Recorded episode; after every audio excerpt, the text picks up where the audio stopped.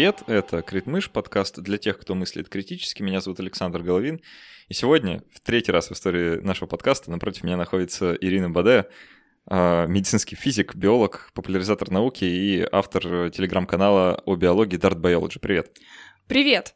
А с недавних пор еще и автор научно-популярной книги «Гиппократ не рад. Путеводитель в мире медицинских исследований». С чем тебя поздравляю. Спасибо большое. С выходом книги. И это именно та книжка, которую мы сегодня разыграем э, среди наших патронов от 5 долларов в качестве благодарности за то, что они помогают э, с проектом. Огонь. Да. А, кроме того, должен сказать еще отдельное спасибо конкретно двум нашим патронам. А, Максиму Кузьмичу, господи, надеюсь, правильно, что если я тебя так называю, и Антону Скопину за неимоверно большую поддержку. Это прям топовые наши патроны. Спасибо, ребята, это вот прям очень вовремя, очень щедро и огонь, что вы такие есть. А, очень надеюсь с вами записывать э, премиум выпуски. А, мы сегодня поговорим про плацебо. И, знаешь, я вот должен сразу дисклеймер такой сделать для всех слушателей. А, я так немножко почитал, что в русскоязычном сегменте про это есть. И а, у меня сложилось впечатление, что никто в русскоязычном пространстве не понимает э, этот феномен правильно. Вообще никто. Не знаю, э, понимаю ли я правильно, понимаешь ли ты правильно, мы сегодня будем выяснять. Да. Да. Но я вот уверен на 90%, что большая часть слушателей, э, вот вы конкретный человек, который сейчас это слушает, что вы понимаете его неправильно. А, что люди, ну, как-то слишком сильно преувеличивают и думают вообще не в ту сторону. Поэтому сегодня постараемся разобраться, что же это за эффект такой, а, какие у него реальные а, и какие у него нереальные следствия, что со всем этим делать, как про все это думать и, главное, зачем, почему это важно. Предлагаю начать, наверное, с определения, да, сейчас, что такое плацебо, зачем вы такой термин используете? Ну, вообще в литературе используется как минимум в двух контекстах. То есть плацебо непосредственно сама пустышка, то есть отсутствие лекарства, там, или плацебо-группа, говорят. Ну, плацебо, соответственно, те, кого лечат плацебо. И есть еще плацебо, соответственно, эффект. Это эффект, который вызывает плацебо. Есть, Но если... это положительный эффект, который вызывает пустышка. Ага. А, то есть, чтобы разобраться, а, есть некоторая такая двойственность, даже тройственность, наверное, в том, как этим mm-hmm. термином пользуются. С одной стороны, плацебо — это вот пустая пилюля, в которой ничего кроме сахара нет. С другой стороны, плацебо — это как бы эффект, который эта пилюля вызывает. То есть ну, вроде да. бы предмет, а вроде бы эффект, и, в общем, все, да. все в кучу. А, особенно это интересно, потому что есть еще такой э, эффект нацебо, э, когда пациент принимает какую-то пустышку, но, соответственно, ничего с ним, по идее, не должно происходить, но при этом с ним происходят какие-то совершенно негативные последствия, совершенно отвратительно он себя начинает чувствовать. И это, соответственно, противопоставляется эффекту плацебо, и достаточно часто возникает э, эффект э, и нацебо, э, в том числе и в плацебо-группах, как интересно, да. А, просто, ну, я тоже пока готовилась к интервью, да, вот, я тоже прочитала эм, исследования такие, и что самое интересное, получилось, что э, в группе плацебо очень часто возникают те же самые побочные явления, что и в группе, которую лечат э, реальным препаратом.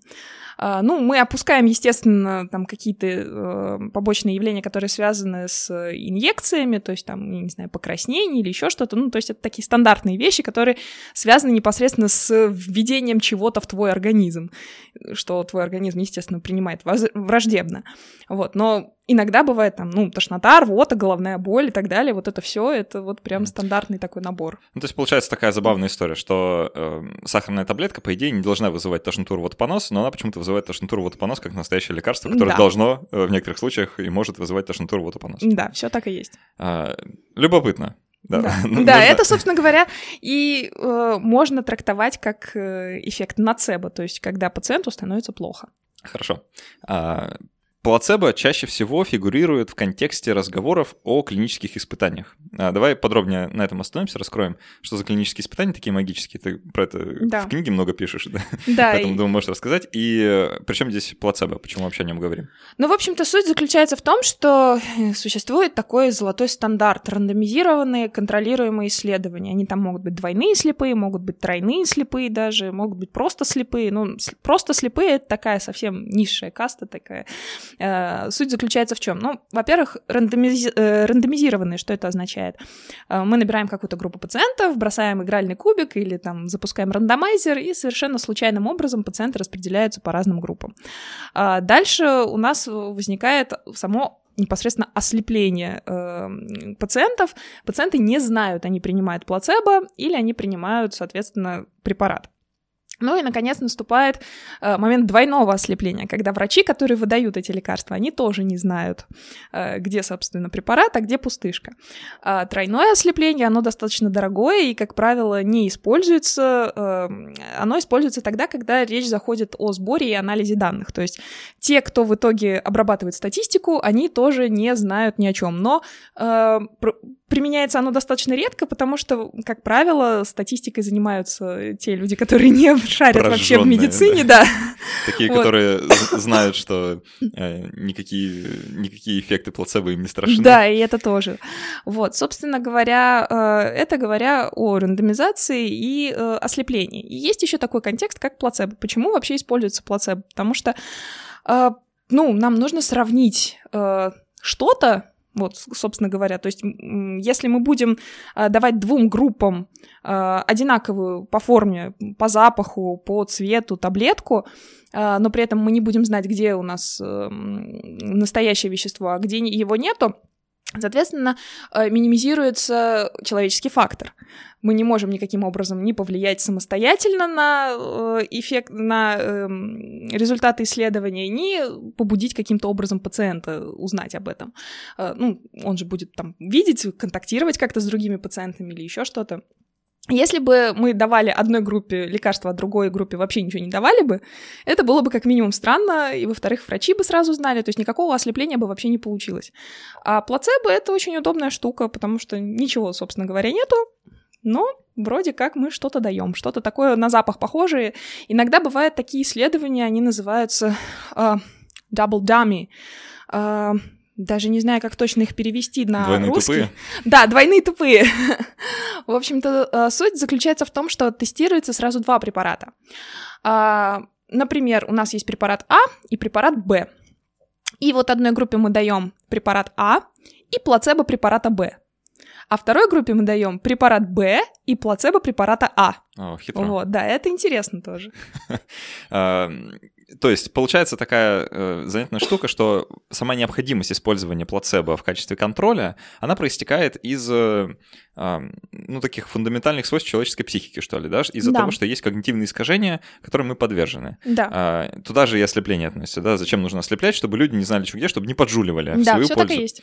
Э, и получается, что мы сравниваем настоящее лекарство как бы с ненастоящим лекарством, с тем, что заведомо не должно иметь клинической эффективности. Да, но иногда оно показывает, что, ну, э, очень часто показывает, что плацебо на самом деле может иметь какую-то, э, какой-то такой эффект, оказывать. Э, но что самое главное, это ни в коем случае нельзя путать непосредственно с лечебным эффектом. То есть это может на какой-то момент просто там, облегчить симптомы пациента, особенно если речь там идет о каких-то там, например, субъективных таких показателях, а, а не о там, показателях анализов или так далее. То есть, например, если человек испытывает боль, ему дадут плацебо, не скажут, ну вот, эта таблетка должна снять боль. Было такое исследование, что э, значит, пациентам вкалывали физраствор, ну, собственно говоря, и в военные годы, там, во Второй мировой войне тоже вкалывали физраствор вместо морфия, просто потому что морфий кончался. Вот, и пациентам, и солдатам на тот момент тоже становилось гораздо лучше, и, в общем, выяснили, что э, там в одном из исследований вот этот вот физраствор, он, собственно э, говоря, равнялся э, дозировке в 6-8 миллиграмм морфина, то есть по, вызывая, да, по вызываемому эффекту. Естественно, это как бы никаким образом другим не оказывало влияния на здоровье, но зато субъективно очень хорошо помогало э, пациенту чувствовать себя лучше. А, я вот тоже могу пару прикольных примеров покидать.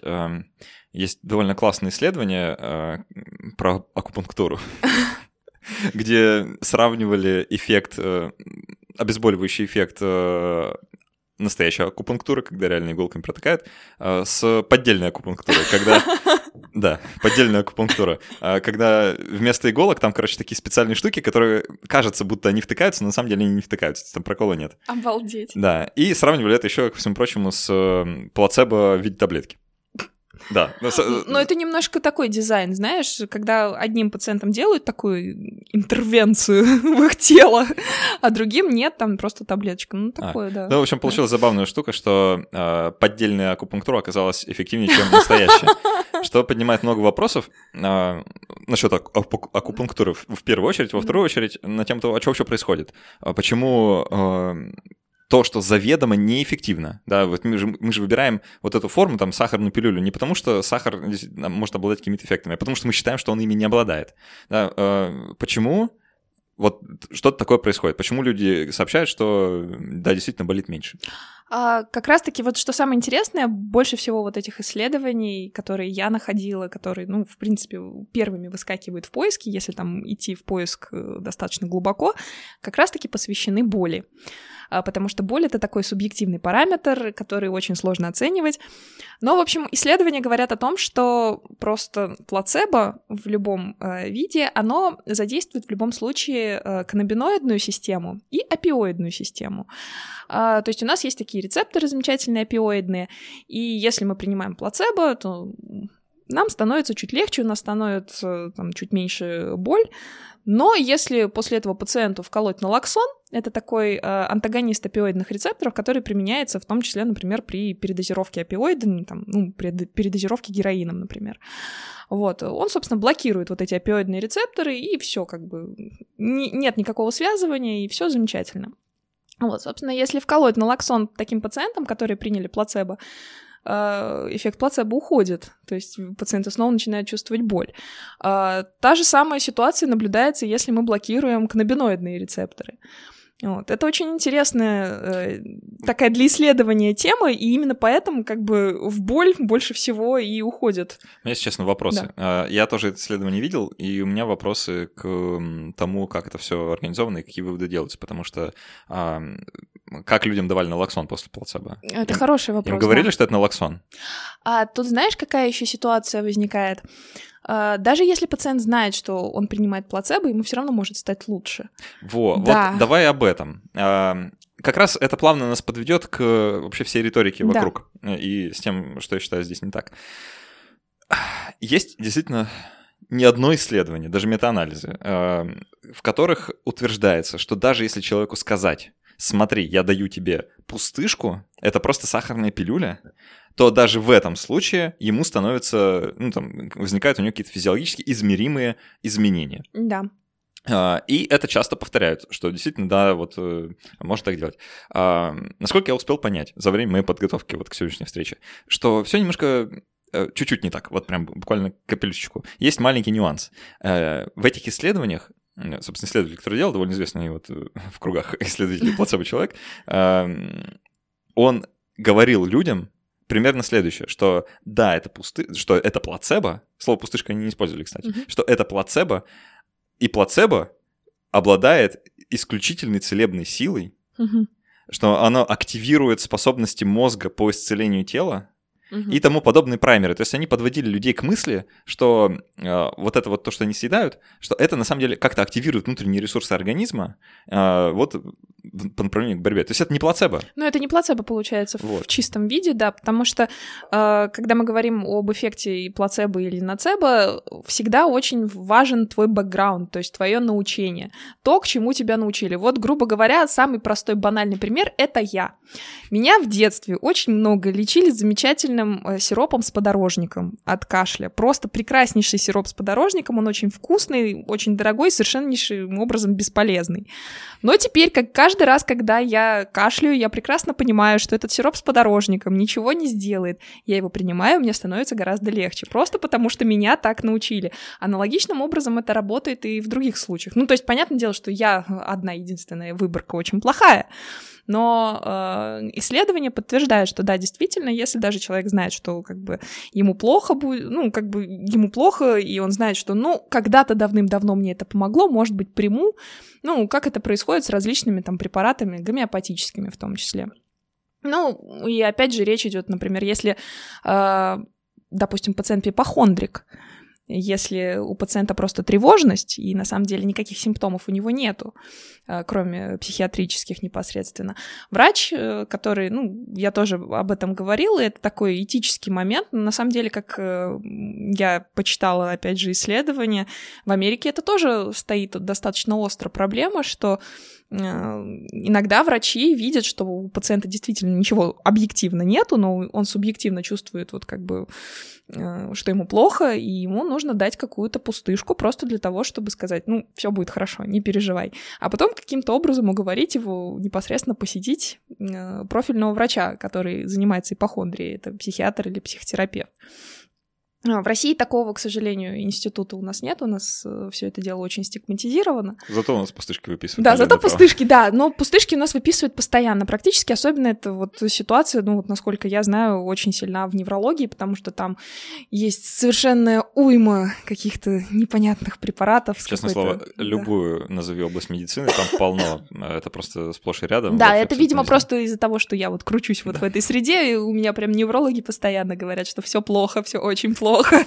Да, из аптечки, в аптечке только глицин, да, ну что делать? Нет, еще мексидол есть. Мексидол. Да. а, смотри, какая получается штука, что вот человек, если он действительно а, вот наслушался всех вот этих а, научно-популярных каналов, значит, да, дорогие коллеги, буду критиковать, значит, а, потом почитал какие-то, э, в каких-то книжках, э, послушал какую-то лекцию на TED, э, еще что-то про плацебо, да, и вот абсолютно в полной теперь уверенности находится, что плацебо действительно активирует какие-то внутренние ресурсы организма, что мозг наша волшебная какая-то штука, что сила нашего подсознания как-то активизируется, и, значит, при приеме... Чакра. Да, ну, не, о, нет. Горловая. Там, там, знаешь, вот самая, самая опасность в том, что это все научно, как вот в научной упаковке, да, что ну, это понятно. действительно такая, вот мы, мол, не знаем механизм, но во многих исследованиях показано, что да, есть вот такой плацебо-эффект. И человек с таким отношением приходит, допустим, вот такое вот исследование, да, про которое мы чуть ранее говорили, ему дают эту пустышку, и, конечно, он уже вот с этим бэкграундом, да, как ты сказала, в том случае подорожник, вот его случае это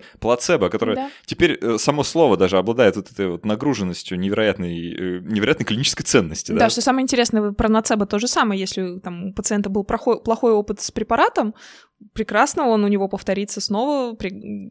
С абсолютно точно можно сказать, что когда-нибудь он у него действительно повторится. У меня, ну, не совсем, наверное, похожий пример. У меня недавно э, знакомый, он очень давно не пил вообще. Ну, у него были какие-то очень серьезные проблемы с печенью именно из-за алкоголя. А, ему там не очень много лет, но, в общем, он решил выпить безалкогольное пиво. И, в общем, ему стало очень плохо от безалкогольного пива. То есть и нацебо-эффект тоже такой. Ага. Вот. Да, Прости, пожалуйста. Не-не, да. все, все правильно, любопытно получается, да. да, что действительно это распространенное явление, и мы как-то вот с ним живем уже давно, потому что все эти разговоры, они идут не первый десяток лет. А, и выясняется, э, что большое количество адептов э, так называемой альтернативной медицины настолько лихо подсели на этого плацебо-конька, О, оседлали да. его и поскакали в такие далекие дали степи, что теперь практически развивают этим плацебо-флагом, э, что вот, мол, именно так это и работает. И вот здесь, мне кажется, кроется основная опасность э, да. все, всей истории, потому что есть некоторый такой, э, что называется, нарратив вокруг самого плацебо, да, вокруг самого эффекта, э, который мы друг другу пересказываем периодически, и тем самым даем карты в руки тем людям, которым лучше карты в руки не давать. У них так полно. Например, э, гомеопаты довольно долго пытались э, использовать свои препараты, ну, исследовать свои препараты в рамках э, рандомизированных исследований, да, вот про которые ты говорила, а, с плацебо-контролем. И раз за разом получается, что а, гомеопатия оказывается по эффективности на уровне плацебо. Ну, и, или около того. А, из этого делается замечательный вывод, что плацебо-эффект, он же такой сильный, это и есть, это и есть тот механизм работы гомеопатии, что гомеопатия работает не на уровне плацебо, да, это и есть э, за счет эффекта плацебо она и работает. А плацебо работает на уровне гомеопатии, да? Ну, вроде того. То есть, э, получается, люди начинают объяснять альтернативные вот эти вот э, всякие медицинские штуки, как работающие с помощью эффекта плацебо, что как будто бы есть реально измеримый эффект, клинически доказанный, что да, вот из раза в раз получаем, и что именно за счет этого эффекта реального, наукой измеряемого, гомеопатия работает и акупунктура работает, и прикладывание кошки к голове работает, что угодно работает. Да? И вот получается такая довольно скользкая, опасная тропа. Вот, э, Конечно, да. А, ну, здесь надо, во-первых, очень э, четко разграничать, что плацебо-эффект, он непродолжительный, и на самом деле никакого эффекта на объективное состояние пациента может и не оказывать. Ну, то есть там будет какой-то кратковременный подъем, например, каких-то гормонов. Ну, например, а, условно говоря, э, вы обнялись с человеком, у вас там повысились уровни определенных гормонов ненадолго, и после этого вы с ним там разошлись, ваша встреча закончилась, и все, ваши гормоны пришли абсолютно в норму, там совершенно другие эффекты уже начинают действовать. То же самое абсолютно и с плацебо. Вы пришли к врачу, врач вам сказал, что все будет хорошо, не переживайте, вот вам замечательная таблеточка, которая ничего не делает. Ну, в общем, держите. Вот, вы ее приняли, все замечательно, вам стало хорошо объективно, там, допустим, и этот эффект может продлиться какое-то время, там, например, вы пошли к остеопату, он вам что-то там махалай-махалай сделал, после этого вы от него ушли и, собственно говоря, почувствовали себя лучше еще какое-то время, а после этого вам снова стало плохо, вы к нему опять пошли, опять он то же самое сделал, и вам снова хорошо, и вы к нему зачистили так каждый месяц. А, Поэтому тут, да, тут как бы такой момент, что не очень это приятно, что гомеопатию сравнивают постоянно с плацебо, а потом гомеопаты делают вывод, основываясь на том, что плацебо-эффект очень сильный. На самом деле плацебо-эффект, он как бы, это просто стандартный, ожидаемый вполне себе эффект, потому что от взаимодействия друг с другом, от взаимодействия там с чем угодно у нас постоянно колеблются какие-то гормоны, что-то выделяется. Uh, было такое очень забавное исследование, там не очень большая выборка, но оно просто очень забавное, потому что люди же до этого додумались, они же это сделали. В общем, э, две группы людей, там 35 человек и 36 э, человек. Правда, это исследовалось, э, исследовался эффект нацебо, то есть эффект негативный. Они должны были подняться в гору на 3500 метров в высоту. И, в общем, одному человеку из группы нацебо сказали, знаете, вот, короче, у вас будет болеть башка. И эта башка будет болеть у вас до той степени, что вы будете принимать аспирин. И вот как раз-таки аспирин будет снимать все симптомы. А, этого человека назвали триггером. После этого, ну, там, всем остальным из этой группы тоже каким-то образом об этом сообщили. А что делать с этой головной болью, сказали, обращайтесь вот, пожалуйста, к этому товарищу, к самому триггеру. Второй группе вообще ничего не говорили. В общем, поднимаются они там через какое-то время в эту самую гору, да, это очень забавное исследование. Очень дорогое, судя по всему, 60 или 70 человек в гору да, поднять. Да, uh, ну, видимо, просто туристы Были деньги, пошли. Да, туристы. А чё бы и нет. А, вот, в общем, поднимаются они в гору.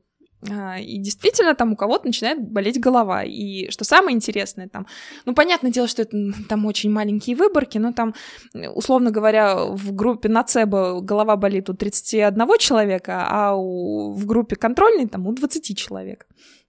Принимают они, значит, э, разделили их э, на три подгруппы. Значит, одна группа контрольная, которой вообще ничего не давали, одна группа плацебо и одна группа аспирин. А, собственно говоря, в группе, которая там была контрольная изначально, то есть э, той, которой не говорили о том, что у них будет болеть голова и что аспирин ее будет снимать, плацебо не работало вообще никак. Mm-hmm. Аспирин снимал действительно головную боль. А в группе нацебо и плацебо работало хорошо, и аспирин работал хорошо. В общем, у них э, головная боль снималась как плацебо, так и аспирином, что самое интересное. То есть э, люди научились а, что вот таблетка, которую мы вам дадим, она снимет все симптомы, и вам будет хорошо. То есть тут одновременно получился и эффект нацебо, что они действительно под, э, поднялись в горы, и у них действительно появились вот эти вот ипохондрические синдромы. О боже, мне все плохо, все, все, мне, мне нехорошо, у меня болит голова, все болит, все плохо. А, так и одновременно проявился эффект плацебо, то есть им дали пустышку, и все стало замечательно. И им одновременно дают аспирин, и у них тоже все становится замечательно. Во второй группе все не так происходит. И тут возникает вопрос, опять же.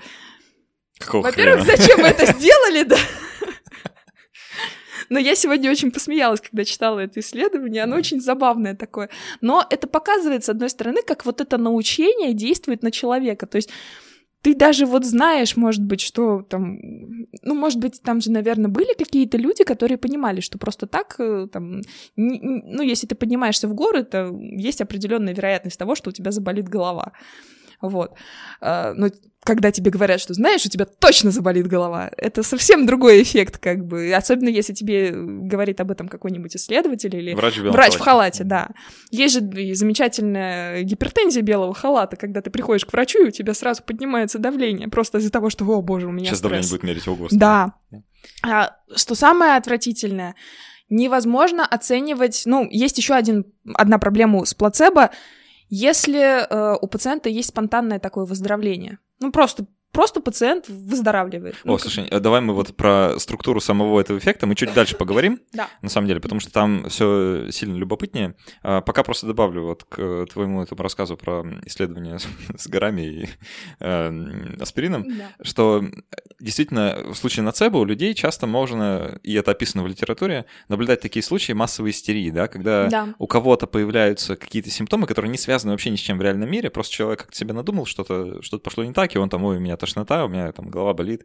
А, и вот уже целую школу эвакуируют, потому что у всех, значит, те, то же самое. Прекрасная серия доктора Хауса про это есть, когда они всем самолетом подумали, что у них менингит и все плохо, а на самом деле там у одного пациента просто поднялась температура. Да, да. А, любопытно. Причем там даже у самих героев, собственно, да, да, да, да, да. тоже все возникает. Да. А, недооценивать как бы силу внушения и внушаемости людей, наверное, не стоит.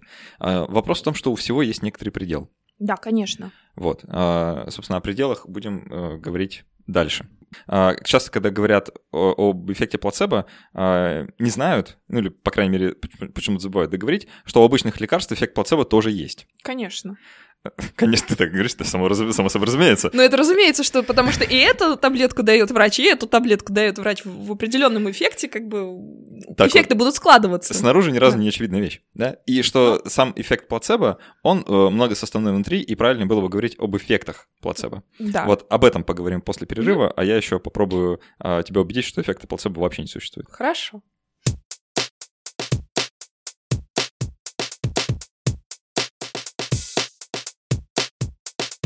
Друзья, в этом выпуске у нас есть спонсор. Э, это компания Роснано, которая недавно запустила свой подкаст, который называется «Наносвод». Э, как несложно догадаться, это подкаст, который направлен на популяризацию нанотехнологий и разных новых технологических решений в России, которые создаются с участием компании. Э, Ведет его Анатолий Чубайс, глава Роснано. И да, серьезно, серьезно. Это правда. И он в первых выпусках довольно интересно, кстати, рассказывает про возобновляемую энергетику в России. А, по-моему, два эпизода уже вышло. Дальше компания собирается выпускать материалы про а, выпуски про материалы с заданными свойствами, про новые строительные медицинские технологии, в общем, про все то, что нано и очень непонятно, как далеко от народа. А, поэтому слушать можно везде, где вы слушаете подкасты, в вашем любимом подкаст-приложении, там, где вы это слушаете прямо сейчас, можно набрать наносвод и подключиться, послушать. А, первые два выпуска. Вообще здорово, что в России подкастинг так развивается такими суровыми, быстрыми темпами, что большие... Да, мне уже стыдно, что у меня нет подкаста. Да, да, что большие компании начинают обращать на это внимание, это здорово. А, поэтому будем следить, я точно буду, приглашаю всех слушателей присоединиться.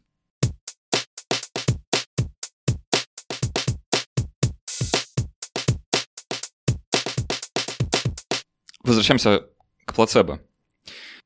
У обычных лекарств эффект плацебо тоже наблюдается. Давай вот про это подробнее. А, вообще, когда э, проводят клинические испытания, а, давай вот так, формулу, да, какую-то расскажем людям. Есть наблюдаемый эффект. Да. А вот то, что, значит, мы даем, э, сделаем с пациентом что-то и наблюдаем какой-то ответ пациента. А, называется наблюдаемый эффект, наблюдаемый эффект или как-то по-английски? Ну, наблюдаем. Ну, в общем, да, неважно. Да. А, то, что вот видно. Этот эффект состоит из двух вещей. Из двух. Первое. Э, в случае группы, в которой мы применяем какое-то лекарство, да, специфический эффект – это то, что нам интересно, и неспецифический эффект – это то, что нам не интересно. Потому что внезапно, спустя там, годы развития медицины, выяснилось, что не только лекарство влияет на то, что человек тебе говорит, что с ним происходит, а вообще куча всего. Да. да? И вот нам нужно отделить, собственно, эффект лекарства, который нам интересно, от кучи всего, что нам не интересно. Поэтому вот есть специфический и неспецифический. Да, но есть еще конечные точки, которые пациент должен достигнуть или может не достигнуть. Ну, то есть у специфического эффекта должна быть какая-то вот еще конечная точка, то есть, э, возможно, эффект недостаточный, то есть мы не достигаем этой конечной точки. Или там на... бывает наоборот, что конечные точки имеют негативную окраску, там, например, инфаркт миокарда, вот негативная точка конечная, но она как бы конечная, да. В общем, все непросто, даже да. с, со специфическим эффектом. А с неспецифическим все вообще сложно. И как раз для этого, для того, чтобы отделить специфический эффект от неспецифического, есть контрольная группа, да. а, которая часто называют плацебо-контролем, потому что э, часто несправедливо, э, в моем понимании, весь вот этот неспецифический эффект называют плацебо-эффектом. Да. А, почему несправедливо? Ты уже об этом ранее сказала, э, я тебя остановил, чтобы это вот, в эту часть вынести, что действительно есть, э, ну как, как это назвать? Естественное выздоровление, что ли, да? да? Просто внезапно люди, если заболевают, они иногда поправляются, даже если ничего не делать. Простуда. вот, не только простуда. Вот, э, кстати, можно упасть в эту э, ошибку, да, как бы сказать, что, а, это только касается каких-то таких легких заболеваний. Нет, не только простуда, конечно. Есть еще и головная боль, есть там эпизодическая мигрень какая-нибудь. люди выздоравливают от всего на свете. Вообще, от смертельных болезней, неизлечимых, люди поправляются сами. Можно даже содой лечиться, если что. Да, можно не лечиться. Ну, так, сейчас это плохо прозвучало. А, в смысле, без лечения люди иногда поправляются. Да, Сами по себе. А, иначе мы бы все уже давно ну, не жили, наверное, на этой планете, потому что людей, которые никогда не болели, наверное, не было. А, там в средние века, когда чума косила Европу, находились люди, которые заболевали самой э, там, чудовищной силы формы чумы, типа легочной, да, ну, да. и тем не менее поправлялись, вопреки вообще всем ожиданиям да врачей. Да свечом живут, вон там по 10-15 лет не лечатся. Да, да, и, и, и потом еще как-то И от потом еще, да, выздоравливают. выздоравливают. А, действительно, случается всякое. И вот это всякое э, тоже зашито как бы вот э, как бы в задумку самого эксперимента, да, что мы должны отделить это всякое а, от специфического эффекта, потому что нам не интересно измерять, как люди спонтанно выздоравливают по неизвестным нам причинам. Нам нужно по известным причинам, чтобы как-то на это влиять. Поэтому контрольная группа, эм, которая вот сейчас называется плацебо-контролем, она в себе включает еще и вот эту вот часть э, естественного выздоровления, когда люди ну, просто поправляются просто так. Э, там, скажем, какой-нибудь цистит, он проходит без какого-либо лечения у, там, 70 или 80% людей, просто сам по себе спустя там пару месяцев. Ну да, это просто не очень приятно. Там, допустим, ты выпил антибиотик какой-нибудь, и через день тебе уже хорошо. Да. А вот два месяца мучиться с циститом это не очень приятно. Но ты в итоге, конечно, от него выздоровеешь. Тем не менее. Если не умрешь. Тем не менее. Он может да. пройти быстрее. Мы, да. же, мы же не знаем, да? Ну, конечно, Человеческое да. тело это такая хаотичная система, в которой разобраться досконально просто невозможно. Поэтому конечно. мы вот и проводим этот контроль. И это довольно большая часть эффекта. Вот того, что, то, что называется плацебо-эффектом, да, там зашита довольно большая часть, часть вот этого естественного выздоровления. То есть сразу становится очевидно, что тот эффект плацебо, о котором все твердят, он сильно ниже, чем в реальности. Конечно сильно ниже, прям вот в разы. Это первое. Второе. А, вот та оставшаяся часть, как бы э, реального эффекта плацебо, она на самом деле тоже может быть объяснена довольно разными вещами так как это вообще клиническое испытание, да, вообще клинический сеттинг, вот это вот эм, испытание лекарств, он довольно специфичный, и это во многом история про статистику. Там часто возникают разные статистические... Ошибки. Ошибки, да. парадоксы, аномалии, какие-то супер, супер неочевидные вещи, про которые некоторые умные мужики в прошлом веке додумались э, и нам рассказали, да, вот мы пытаемся до сих пор какой-то смысл во всем этом найти. Э, про Хоторнский эффект наверняка слышала, да? Давай раскроем. Давай. А, был такой город, есть, наверное, такой город, в котором, ну, фабула примерно такая, да, как ты рассказывал, кстати, много вопросов тоже к самому эффекту, но тем не менее. Ну, да. Что есть город, э, там был завод, там работали какой-то женский коллектив, по-моему, изначально э, в оригинальных исследованиях. Вообще это целый цикл исследований, он там больше 10 лет шел. Пригласили исследователя, значит, э, поисследовать, как бы улучшить производительность труда на рабочем месте. И начались, короче, классные манипуляции с тем, что вот здесь света добавим, здесь света уберем, тут освещение изменим вот таким образом. Я тут... прям вспомнила ОБЖ. Да, да. А, люменов столько, здесь столько. Э, тут, значит, э, рабочие условия таким образом модифицируем, здесь вообще четырехдневную рабочую неделю сделаем и так далее. В общем, всякие манипуляции с контролем, чтобы проверить, как это влияет на производительность. Спустя некоторое количество итераций оказалось, что что бы вы ни делали, это увеличивает производительность увеличивает. То есть можно убрать свет вообще, и это увеличит производительность. А, парадоксально. А, но еще более парадоксально, что если вы потом все вернете как было, закончите эксперимент, то производительность не упадет до изначального уровня. Она, она упадет немного, но останется примерно... То есть имитация деятельности, она, в принципе, уже хорошо влияет на всех, да? А, ну, не, не столько имитация деятельности, вообще часто, когда, собственно, нужно объяснить как-то, почему так происходит, э, нарратив примерно следующий, что люди, которые ис- участвуют в исследовании, они, как правило, знают, что они участвуют в исследовании. Ну, мы же тут все за информированное ну, да. согласие, в конце Конечно. концов. Иначе было бы совсем некрасиво. Особенно если это пациент какой-нибудь больной, например, и он очень-очень сильно верит в то, что вот я хочу выздороветь. Особенно если речь идет о каких-нибудь там пациентах, которые действительно там, ну, находятся в плачебном, состо... плачебном состоянии, им нужно срочно помогать. В таком случае, кстати, э, вот как раз-таки применяется double-dummy скорее, потому что ну, мы же не можем просто взять и сказать, знаете, ну, типа, вот есть вероятность, что вы будете на плацебо, а у вас рак там последней степени, и, в общем, вот если да, вы будете на плацебо, да, да, вот это про, про этику, конечно, эта история вот эта. Вот, ну, естественно, пациент очень сильно хочет выж... выжить, он хочет выздороветь, и вот эти его ожидания в том числе формируют психологический портрет э, его отношения к самому исследованию и к тому, что он от него ожидает. То есть у него есть какой-то бэкграунд, что, допустим, там, я вот читал вот про эти исследования, я там читал, что вот это какое-то новое э, препар... да, новое, да, новое прерывное лекарство, я там вычитал в новости, пока ехал до больницы, что ученые вылечили рак у мышей там или еще что-нибудь.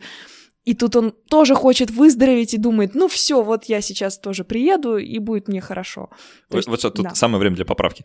Это не имеет вообще ничего общего с тем, что его разум запускает какие-то мистические Конечно. механизмы по самовыздоровлению и типа, что мысли материальные. Это вообще не об этом. Нет, совсем. это речь идет о каком-то кратковременном, возможно, просто эффекте, о том, что да, действительно, ему может на какой-то момент чисто психологически и субъективно стать хорошо. То есть объективно может вообще ничего не измениться. Говоря иначе, ему может показаться, что ему лучше. Да. И об этом он радостно сообщит исследователю. Да. Собственно, Хоторнский эффект часто еще называют э, эффектом наблюдателя а, или эффектором экспериментатора, как угодно. А, могу простым примером проиллюстрировать. Представьте, что вы захотели провести эксперимент, э, а, чтобы понять, э, как часто люди матерятся в простой беседе, скажем, там, в городской среде. И вы набрали добровольцев, запустили их в городскую среду и ходите за ними с микрофоном или с блокнотом и каждый раз ставите черточку, когда они говорят матерное слово. Я бы говорила матерное слово просто через раз, если бы за мной кто-то хотел. Это своего рода тоже эффект наблюдателя. А, ну, получается, что ну, представить себе, что люди будут материться столько же, сколько обычно, когда за ними наблюдают. Нет. Плохое допущение, просто плохое. Вот, поэтому и в клинических испытаниях этот эффект тоже, судя по всему, может наблюдаться вот как раз в том сценарии, который ты описал ранее. Это э, один момент. Второй момент. Э, есть так, чисто статистическая такая штука, которая называется регрессия к среднему. Угу. Ты, по-моему, про нее в книжке пишешь, нет? Или что По-моему, в книге... Да, есть такая штука, там, ну, очень вскользь. Ага. Прям сильно вскользь. Ну, вот можно раскрыть чуть подробнее тогда. А, да, в общем-то, есть такая штука, что э, есть у нас, допустим, нормальное распределение, но в общей популяции, в принципе, распределение не всегда получается нормальным, но мы как бы его экстраполируем и говорим, что, ну, оно условно нормальное, то есть мы его условно принимаем как нормальное. Но на самом деле может быть небольшое такое смещение, а, и, соответственно, эффект, э, ну, статистически, если у нас достаточно большая выборка, мы можем принять, что действительно у нас там эффект такой-то, что у нас всего 5% погрешности, хотя, опять же, зависит от того, какая выборка. То есть, если у нас там выборка 10, чел- 10 тысяч человек, и у нас 5% погрешности, это, конечно, очень плохо, потому что 5% от 10 тысяч — это достаточно большое число набегает. Вот, поэтому чем больше выборка, тем, соответственно, должно быть э, меньше p-value. Ну, вот этот вот p. Э, то, как... на, на что да. молятся все исследователи. Да, то, на что молятся все все исследователи. Я, кстати, тоже привожу пример э, с биоинформатиками, у которых там 10 миллионов пар нуклеотидов, например, и если бы у них было P меньше 5%, там было бы, наверное, все совсем плохо и печально. Поэтому у них P очень-очень маленькие. Вот, ну и, собственно говоря, э, в зависимости от этого у нас может немножко меняться и метод статистической обработки, но, как правило, учеными это опускается или принимается, что, ну, в смысле, у нас есть такое допущение. И вот это обычно там пишется или в каких-нибудь limitations, то есть это ограничение исследовать, э, исследований или еще что-нибудь. Вот. Э, но этот эффект, он тоже как бы, он как бы есть, но его как бы нет. Ну, вообще, если да. немножко перефразировать, может, я со своей да. позиции тоже попробую объяснить. А, регрессию в среднем можно примерно так понять. А, люди, которые вступают э, в клиническое исследование, они все могут находиться на довольно разном этапе своего заболевания. Например. И это тоже, да. И есть люди, которым вот данный конкретный момент чуть лучше, чем обычно. Есть те, которым, которым в данный момент чуть хуже, чем обычно. И мы не всегда можем понять, на да. чем основывается их, например, субъективное мнение, если мы, допустим, врач и записываем чисто показания, паци... показания пациента, да, поэтому э, врач, например, очень хочет э, взять и каким-то образом превратить все показания пациента в какие-то измеримые цифры, там, показатели гормонов там или еще чего-то. И если мы посмотрим на конкретно результаты анализов, нам все становится более-менее ясно, а сам пациент может чувствовать себя совершенно... Ну, и есть еще такой момент, что два пациента с абсолютно одинаковыми плохими анализами будут чувствовать себя совершенно по-разному. Просто потому, что там у них, опять же, работает или э, психологическое научение, или они по-разному могут воспринимать боль, потому что боль — это, например, субъективное понятие. Вот, там одна, ну, известная такая штука, что кого-нибудь там взял, ущипнул, и ему нормально, а кого-нибудь ущипнул, и ему прям больно-больно очень плохо. Все так, да. да. А, Все получается, что в силу естественных причин, естественных процессов, люди э, ну, из экстримов каких-то, да, они, как правило, скатываются к среднему опять, к, к своему нормальному состоянию. Да? Если вот у человека есть какой-то базовый уровень боли, и ему сегодня по какой-то причине чуть больнее, чем обычно, и он вам об этом скажет, да, что ну, мне больно настолько-то. Да? На следующий день вы спросите, и он скажет, что мне больно на, на два пункта меньше, чем вчера. Да? И вы такие, ага, это эффект лекарства. На самом деле он хуже... просто складывается и делится пополам, да. да. Или еще хуже, это эффект плацебо. Угу. А, то есть это все тоже может завести немножко не в ту сторону. А, другой а, классный момент, который тоже входит в состав э, того псевдоэффекта плацебо, про который мы говорим, да, вот, э, большого, большого пласта. А, парадокс Симпсона. Вот про это не, не слышала, давай. А, короче, это такой э, статистический парадокс. А, довольно забавная штука. Его сложно объяснить, наверное, в словах, но я попробую. Это когда у вас есть какой-то тренд, наблюдаемый в разных группах, ну вот там э, на увеличение, например, да, э, что вот э, в группе А тренд положительный, в группе Б тренд положительный. А потом вы эти группы объединяете, и тренд либо пропадает, либо становится отрицательным. А, я поняла, да. Я не знала, как он называется, но я поняла, да. Вот, это довольно контринтуитивная штука, но забавная. Я могу, кстати, на примере клинического испытания Давай. привести. А, было исследование про методы лечения э, мочекаменной болезни, угу. точнее, почечно-каменной.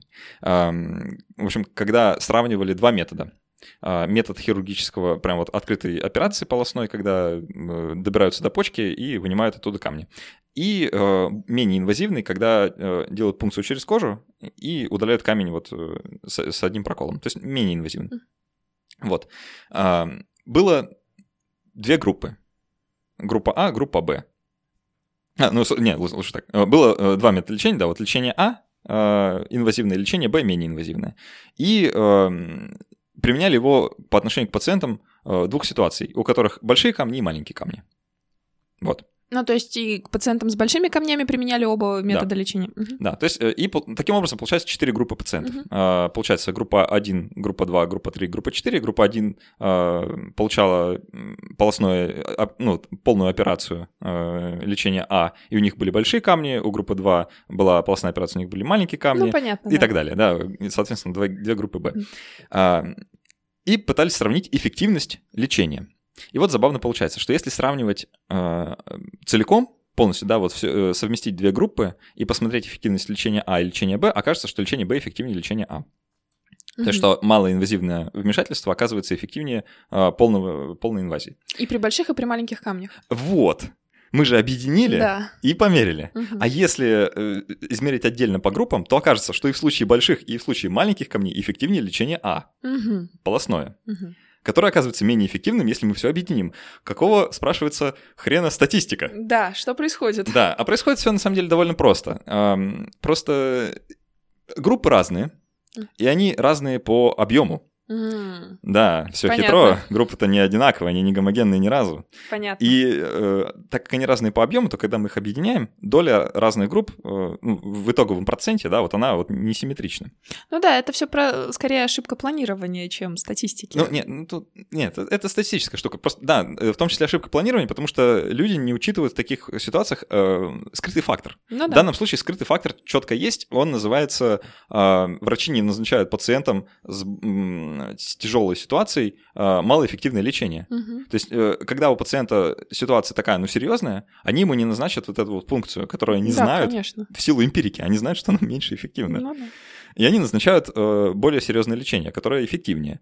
А, а в случае, если это, ну, такое, ну, типа, ну, ну норм, да, он, ну, точно, скорее всего, поможет. Они назначают э, менее эффективное лечение, при не таких тяжелых случаях. И вот все это вместе получается, что мы можем сделать совершенно неправильный выбор, вы, вывод из, из всей ситуации и решить, что э, неэффективное лечение, то есть менее эффективное лечение, эффективнее более эффективного лечения. Жуть какая, ну, да. Кошмар, просто. да. Да, кошмар. Но на самом деле, э, например, если взять какие-нибудь метаанализы, э, посмотреть, очень часто там пишут вклад какого-то исследования в итоговый результат. И там, допустим, пишут, там, вклад этого исследования полтора процента от 100, там, вклад этого исследования 20% от 100. И, соответственно, в зависимости от чего э, от, ну, в зависимости от того, какая цель была у метаанализа, там, у систематического обзора, уже формируется там вот этот самый вклад. Он там, ну, вообще он там типа называется вес, вес исследования weight, э, но по-русски будет, наверное, логичнее сказать вклад, а не вес. Вообще удельный вес. Ну, удельный вес, да. А, и в том числе вот этот вес, он формируется в зависимости от того, там, какая выборка, насколько это исследование было методологически хорошо проведено, там, допустим, или там наблюдаемых эффектов было больше, или там, допустим, контрольных точек было измерено больше, или там они были проведены э, просто с большим тщанием. Вот. Но, допустим, там исследование маленькое, но оно хорошее, но как бы его вклад, соответственно, будет гораздо меньше, если там выборка, например, у метаанализа 15 тысяч человек, а есть исследование хорошее, но оно там проведено на 50 людях. Ну, его по-хорошему надо включить, но, естественно, мы должны учитывать, что так как и выборка меньше, и людей там, соответственно, меньше, и наблюдаемых эффектов может быть тоже меньше в силу просто чисто статистических причин. Поэтому все вот эти статистические игры, это очень важный момент на самом деле, потому что очень мало людей в биомедицине э, и в биологии, и в медицине, в принципе, знакомы со статистикой. Про врачей вообще говорить не приходится. Э, ну вот, ну, в биологии знакомы все хотя бы постольку поскольку, потому что, ну, надо просто диплом писать. Врачи не, не пишут диплом. Врачи пишут да. там какую-нибудь реферативную работу или там еще что-нибудь, а потом попадают на врачебную конференцию и видят forest plot ы и, и говорят, что? что это такое? да, а тем не менее, как бы тот же самый Cochrane, он вполне пользуется forest plot ами в каждом метаанализе, у них там просто вагон вот этих таблиц, forest plot ы, forest plot ы, сплошные forest plot ы. Это такие графики, на которых можно увидеть замечательный эффект, там, если смещение смещение, ну, очень наглядный на самом деле, если смещение в одну сторону, то эффект наблюдается, если смещение в другую сторону, то эффект не наблюдается. Или, допустим, там два препарата сравнивают нам. Если вправо наша галочка стоит, значит, вот чем сильнее вправо, там, значит, тем сильнее препарат Б, и чем сильнее влево, тем сильнее препарат А. Вот, но врачи просто могут не понимать, откуда это берется, там, откуда берутся все эти отношения шансов, относительные риски и все такое. И, соответственно, если люди не знают статистики, то их очень легко обмануть, и в том числе и по эффекту плацебо. Э, потому что ну, человек просто методологич, он может и как бы и не глупый, он рад бы это узнать, но ему неоткуда это узнать в том числе. То есть это еще и образовательная проблема, потому что э, про эффект плацебо особо как бы, ну, я не знаю, вот ты учился в медицинском вузе, что вам рассказывали про эффект плацебо? Абсолютно ничего. Ну вот у вас же была какая-нибудь нейрофизиология, что-нибудь такое? Слушай, честно скажу, а, чем больше лет проходит после моего выпуска из вуза, тем, тем больше... больше ты забываешь, да? Нет, тем больше я понимаю, как много ерунды мне там рассказывали и как много всего нужного мне не рассказывали. Чтобы ты понимала, существуют, э, по крайней мере, существовали раньше студенты-медики, которые на пятом курсе не знают, что такое PubMed. Серьезно, правда. Это нормальная ситуация, до сих пор существует. Ну, я, я бы поспорил, что это нормальная ситуация, но что так происходит, это Нет, правда. в смысле, это норма в контексте того, что это просто вот соответствует нормальному распределению. Статистическая норма, да. Все правильно. А, последняя часть, а, которую я выделю, феномена такого статистического, который может вносить вклад вообще вот в оценку наших результатов, это феномен Уилла Роджерса. Слышала? Нет, не слышала. Ну, я, расскажу. понимаешь, у меня очень плохая память на имена у меня, у меня и тоже. на отчество, поэтому, я, может я, быть, слышала. Я так сыплю термины, потому что да. я себе выписал. Да. Короче, феномен Уилла Роджерса. Довольно забавная штука тоже. А, попробую сначала на одном примере объясню, потом на другом. А, представь, что есть э, класс учеников. Вот с каким-то, со средним баллом. Или там еще лучше, с IQ средним. вот, с каким-то средним IQ. А, нет, средний IQ — это тавтология, со средним баллом, оценками. А, мы берем оттуда одного ученика из этого класса, переводим в другой класс, да, и э, по этому феномену оказывается, что и в том классе, и в другом классе средняя оценка выросла. Хотя мы переместили одного ученика просто из одной части, вот, из одного класса в другой. А может быть, второй класс просто вырос. хуже учился изначально.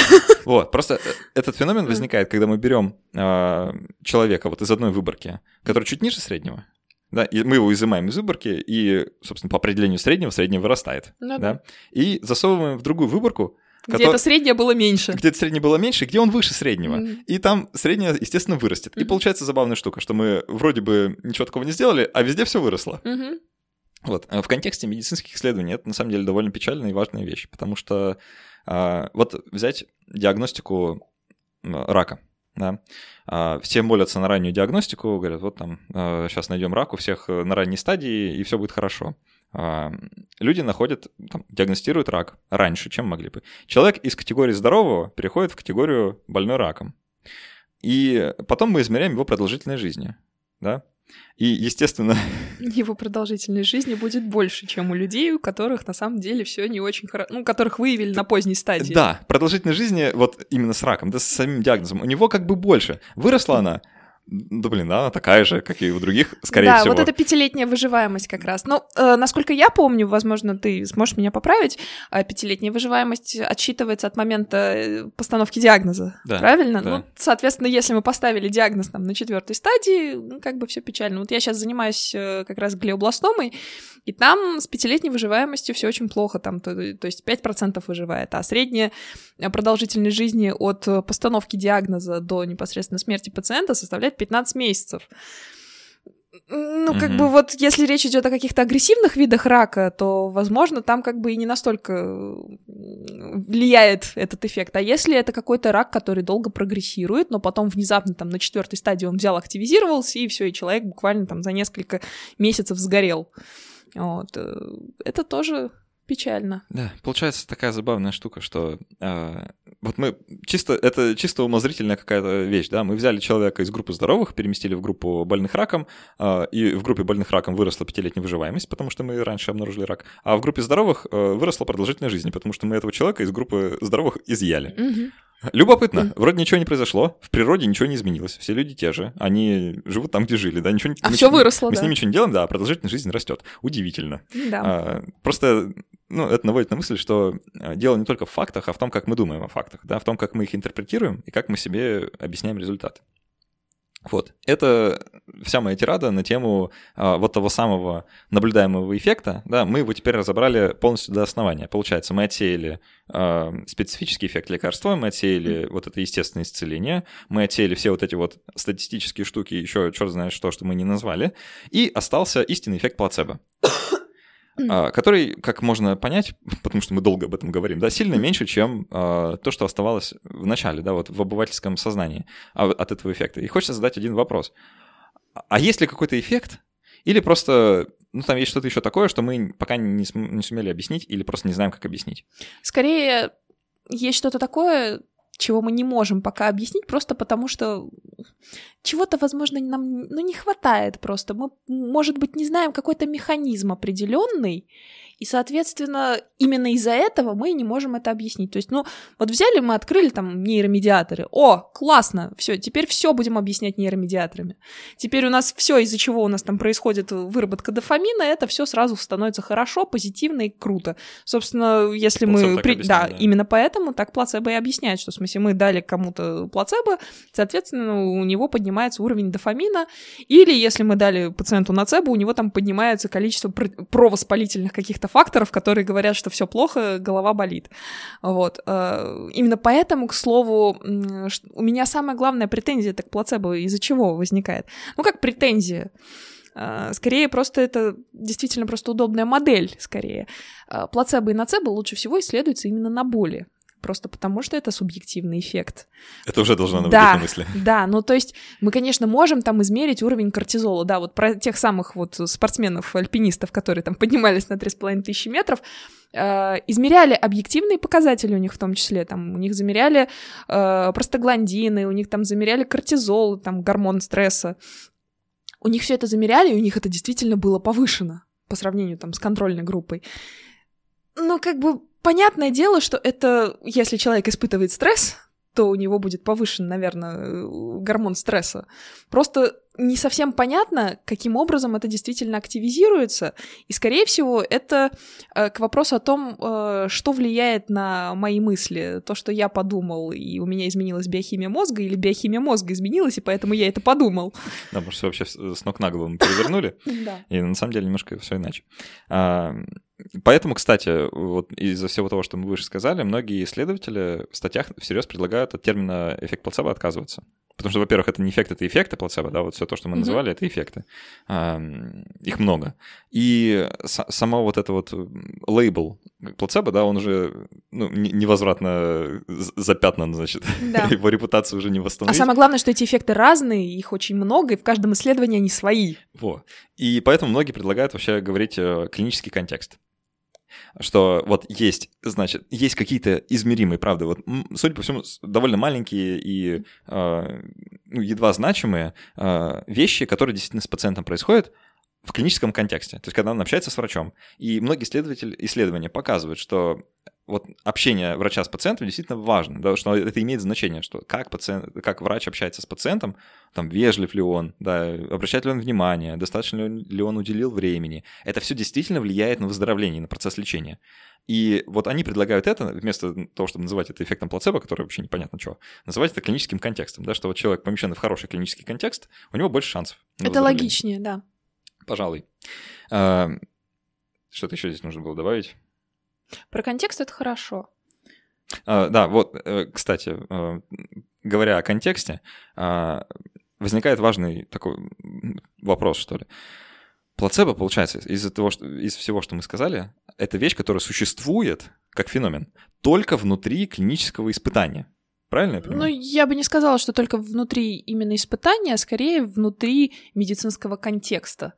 Mm. Ну, то есть... Э, есть же замечательные вот эти исследования, посвященные депрессии. Опять же, очень часто всякие психические заболевания, они очень сложно диагностируются, и пациенты могут ходить долгое время там с одним диагнозом, а на самом деле в итоге им поставят совершенно другой диагноз, и потом их начнут лечить нормальными там, препаратами, которые предназначены специально для лечения вот этого э, заболевания. Хотя, ну, там, тут можно подискутировать на тему того, что в психиатрии есть только антидепрессанты и там, нейролептики, да, э, но это другая тема, наверное, и тут я не совсем специалист. Но очень часто же это тоже основывается на каких-то субъективных э, ощущениях пациента, и поэтому очень часто, в том числе э, депрессию, например, если э, показывают там антидепрессанты какие-то принимают, очень часто антидепрессанты не показывают никакого эффекта по сравнению с плацебо, просто потому что там и антидепрессанты там, может быть, не очень самые хорошие подобрались, или, возможно, просто клинический контекст вот такой вот весь э, собрался, и пациенту просто стало легче из-за того, что он сходил к э, психиатру, ему стало просто легче от того, что психиатр ему посочувствовал, сказал, что да, все, у вас там что-то не очень хорошо в жизни сложилось, или там вы действительно себя чувствуете лучше, если будете принимать вот эти препараты. Ну, как бы, поэтому рассмотреть клинический контекст это очень важно.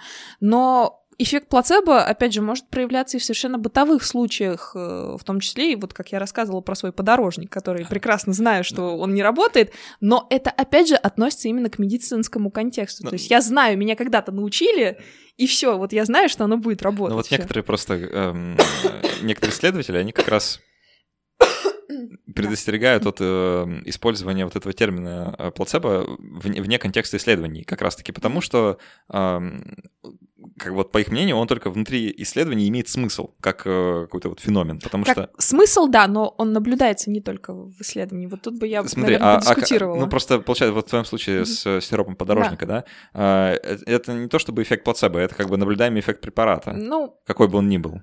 Ну, я бы тут тоже поспорила, потому что от подорожника, ну, судя по тем исследованиям, которые я почитала, там не должно быть никакого вообще эффекта.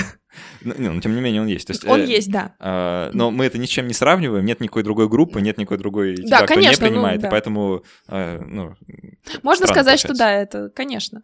Но я имею в виду что, что э, даже пациенты, которые там идут просто к амбулаторному врачу, и они им прописывают заведомую пустышку, все равно у пациента может стать хорошо, даже если он не участвует э, в клиническом испытании. Мой тезис был в этом. То есть клиническое испытание, оно формирует еще больше там предрасположенности пациента, это действительно так. Но если пациент, там, допустим, очень сильно верит врачам и говорит, что да, действительно, там в нашей стране медицина make great again, там все хорошо, у нас будет замечательно, у нас там есть замечательные специалисты новые. Естественно, у него будет гораздо более хорошее отношение и к самому специалисту. У меня вот тоже, опять же, я поймала недавно себя на мысли, что мне страшно идти к врачу просто в неизвестность, потому что я, ну, типа, я не знаю, кто это, я не знаю, что от него ожидать, и мне просто это было страшно. Если я знаю, что, допустим, вот этот врач хороший, а, и опять же так может возникнуть и с любым пациентом, то есть э, я опять же становлюсь на позицию пациента больше если пациент знает, что, ага, вот этого врача много кто советует, даже если врач ему может сказать что-то неправильное, пациент скорее ему поверит и скажет, ну, наверное, вот там вот другой врач, который говорит правильное, на самом деле он там что-то ошибается, и у меня ситуация на самом деле другая. Тут опять же очень важен момент доверия врачу и вообще специалисту тому, которому ты идешь. Да, все так. А, но, наверное, самый плохой вывод, который можно сделать из всего, что мы с тобой сегодня обсуждали, это что плацебо можно назначать просто так и надеяться не, на... Не, нельзя, конечно. Ну, вместо лечения надеяться там на какие-то улучшения, потому что это какая-то мощная а, новомодная какое-то вуду. Вот. А, не делайте так. Э, да. Пожалуйста. Абсолютно. Мы, мы не рекомендуем совершенно, и вот по... не нужно принимать плацебо, когда у вас там действительно что-то болит, лучше сходить к врачу, а если врач назначит вам плацебо, это повод сходить к психотерапевту. Да. А, у нас в гостях была Ирина Баде, медицинский физик, э, биолог, автор телеграм-канала Dart Biology а, и автор книги «Гиппократ не рад. Путеводитель в мире медицинских исследований». Ира, спасибо большое, что пришла поговорить. Спасибо большое, что послушали. А, покупайте книгу, она есть, наверное, везде, где есть книги. Везде, да? где есть книги, да. Да, покупайте. Она не очень большая, можно успеть прочитать за да. пару вечеров, да. Э, окунуться в непростой мир медицинских исследований. Еще раз говорю спасибо нашим патронам на сервисе patreon.com. Это те люди, благодаря которым подкаст существует уже много-много месяцев и продолжит существовать, я надеюсь, еще много-много месяцев. Спасибо большое вам, что вы есть. Это, правда, очень радостное событие в моей жизни. Каждый раз, вот, каждый, с каждым новым патроном я такой, новый патрон. Вот. Спасибо вам большое, это очень приятно. А так вроде все. Да, мы с тобой еще продолжим в формате после каста, наверное, обсудим э, этику медицинских исследований. Да. Да, про этику. Мы просто каждый раз вокруг да около. Вот да. сейчас обсудим. А, а всем остальным, э, со всеми остальными прощаюсь. До скорых встреч через неделю. Пока.